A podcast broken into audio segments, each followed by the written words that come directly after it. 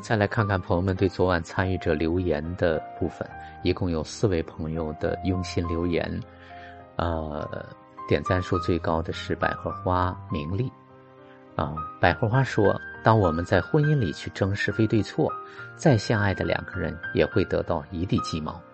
婚姻是两个成年人的事情，也是从我到我们的过程。当有懂自己的能力，又能够不带批判的去了解对方那里发生了什么。”然后把我这里发生的东西和对方那里发生的东西放在一起，于是就有了我们。明丽说：“看了倾诉，觉得这样的生活好无力，让人想逃离。借助老师的索引才略知一二。婚姻和爱都是需要真诚付出和智慧经营。结婚前我们不懂，总是把自己放在首位，希望对方配合自己，满足自己，结果让生活越来越拧巴。在问题还有救之前，能及时发现。”借助杨欣老师和团队的力量，相信你的生活会逐渐明朗的。确实需要学习跟成长。